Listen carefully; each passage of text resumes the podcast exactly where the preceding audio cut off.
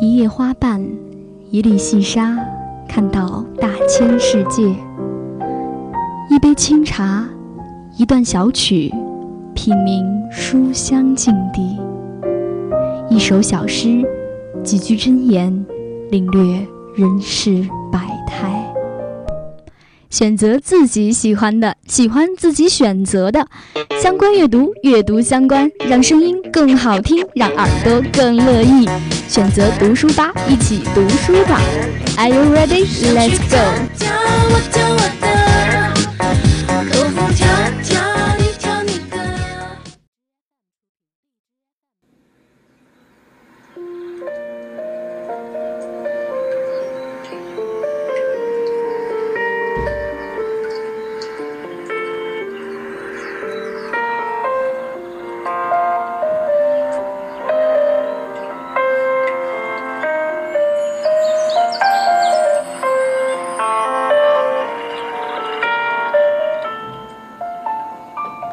各位听众，欢迎收听读书吧，我是月可。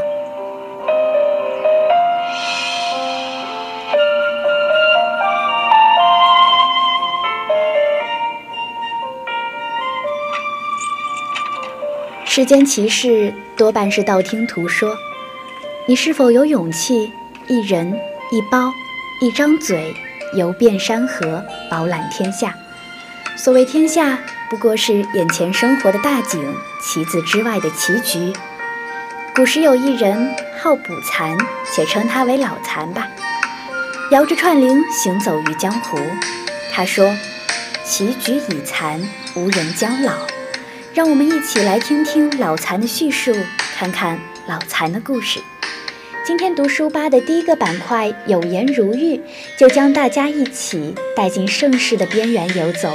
作家刘鹗的作品《老残游记》，人民文学出版社出版。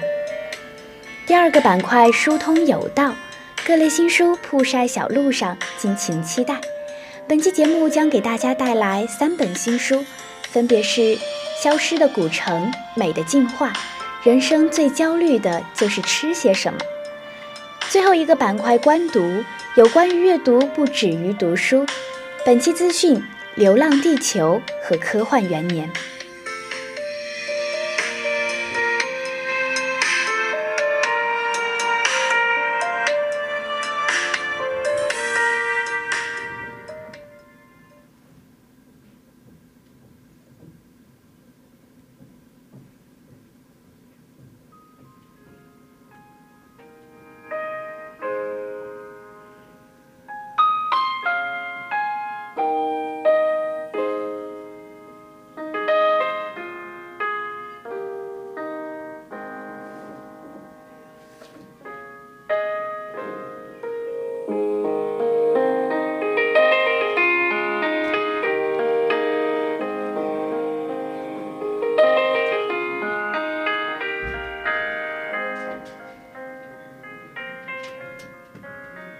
首先来到今天的第一个板块，有颜如玉，有颜如玉，玉玲珑，一看便知。本期读书吧与你在盛世的边缘游走。作家刘鹗的作品《老残游记》，由人民文学出版社出版。盛世将倾，歌舞升平的底下是满目疮痍。当世道腐败成了这副摇摇欲坠的样子，一个怀着济世之才的人。该要怎么做？是揭竿而起推翻压制，还是出世，在万千蠹虫里安顿好属于自己的一方田地？一个叫做老残的人，什么都没有选择，他只是摇着串铃，在大街小巷里缓缓地走。遇见病的，他随意诊诊也就好了，诊金也是您看着给顿饭钱。遇见不平的，他随便管管也就轻了，最后还搭把手，把晦气也给您拍拍。之后，他就继续摇着串铃走，从大明湖畔走到骊山脚下，听完白妞说书，再去坐泰安的轿子。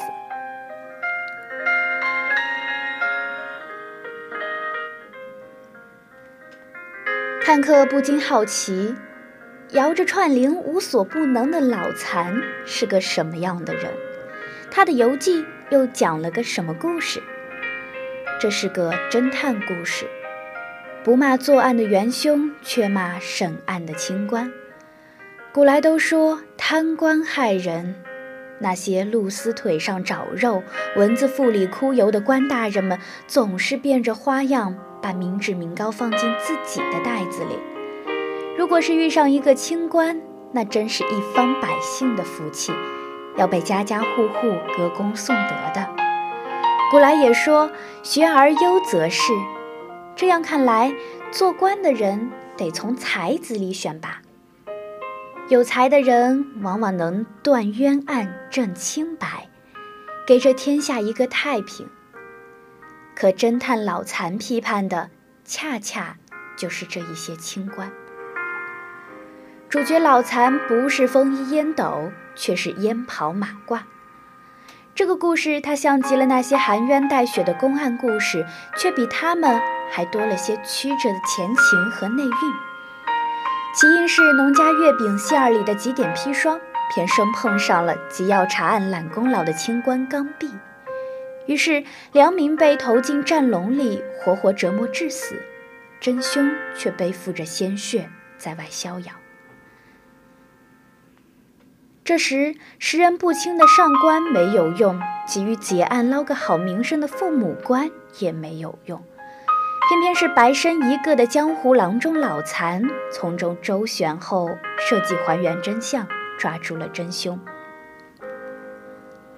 这是一个颇为接地气的侦探故事，里面没有价值连城的珠宝，也没有高超完美的杀人手段，只是当侦探故事发生在坊间的小屋里，这其中的人情就更是复杂了，人物。就更加鲜活了。可是，一个老残就只能评一段冤案。这世上千千万万个清官酷吏，老残就像是在山洪里舀走了一碗，在大雪里融化了一抔。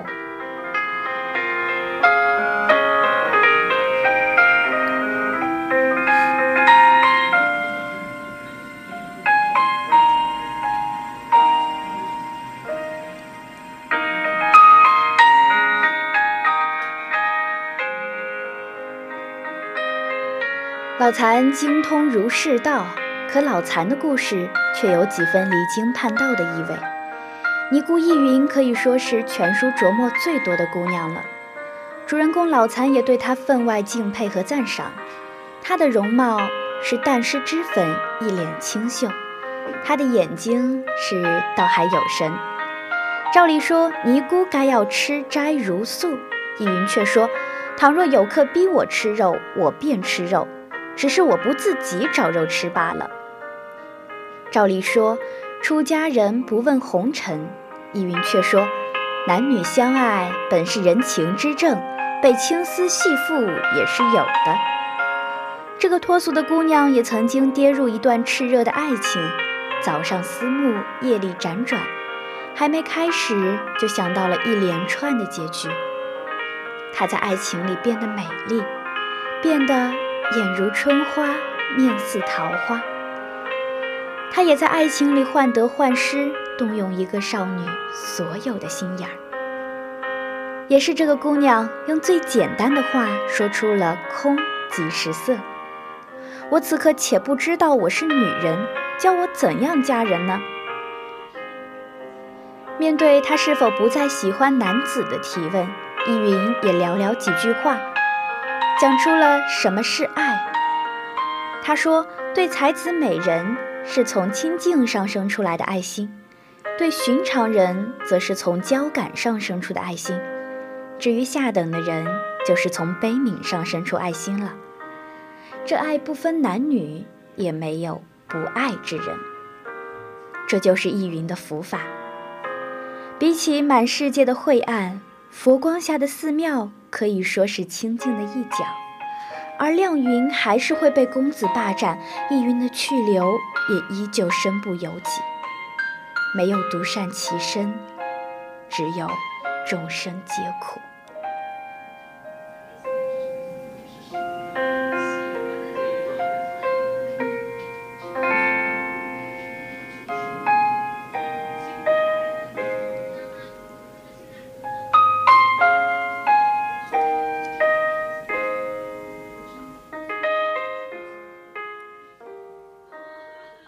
也是个奇幻故事。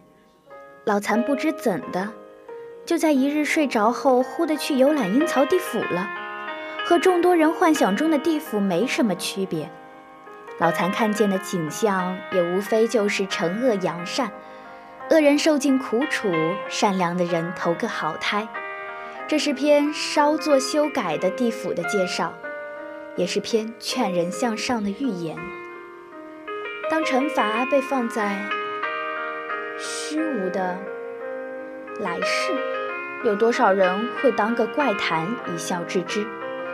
一个秩序井然的阴间，又怎么去影响一个危在旦夕的阳世呢？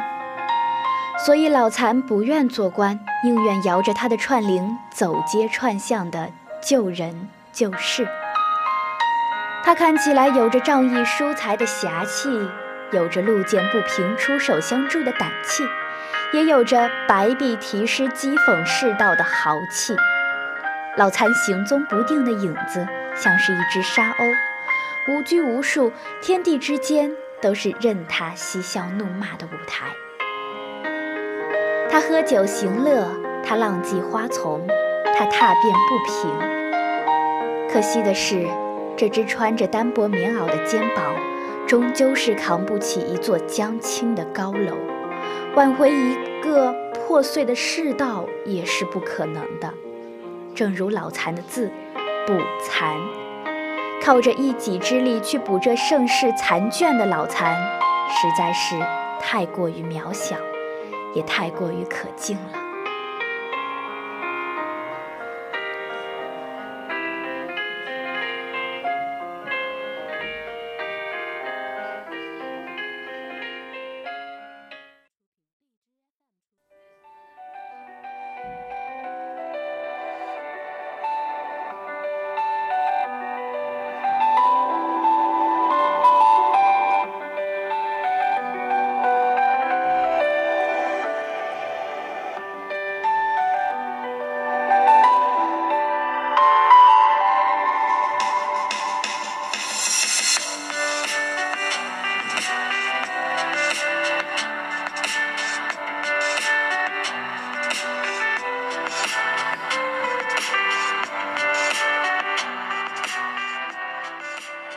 随着音乐的切换，我们来到了今天的第二个板块——疏通有道。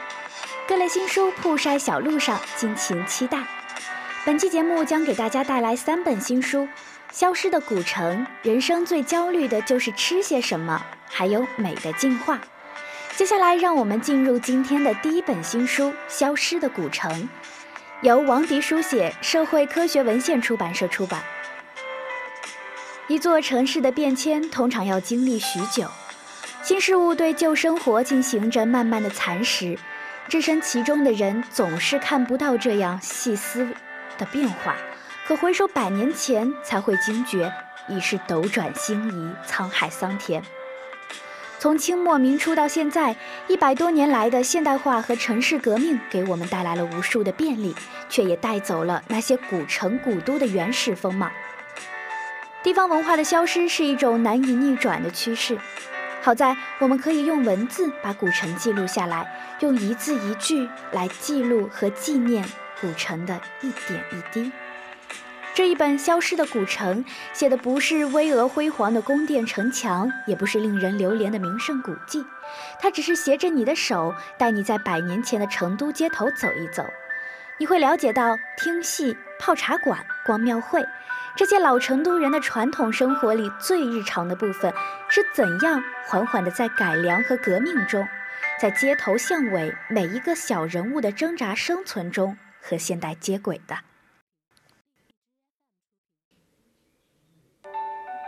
过去一张照片一看就知道是成都，现在不可能了，全国千篇一律。本书的作者王迪教授这么说：“正如大慈岩后面的和尚街已经变成了太古里，读一读这本《消失的古城》，你也许能穿过百年的光阴，去触碰老成都最真实的温度。”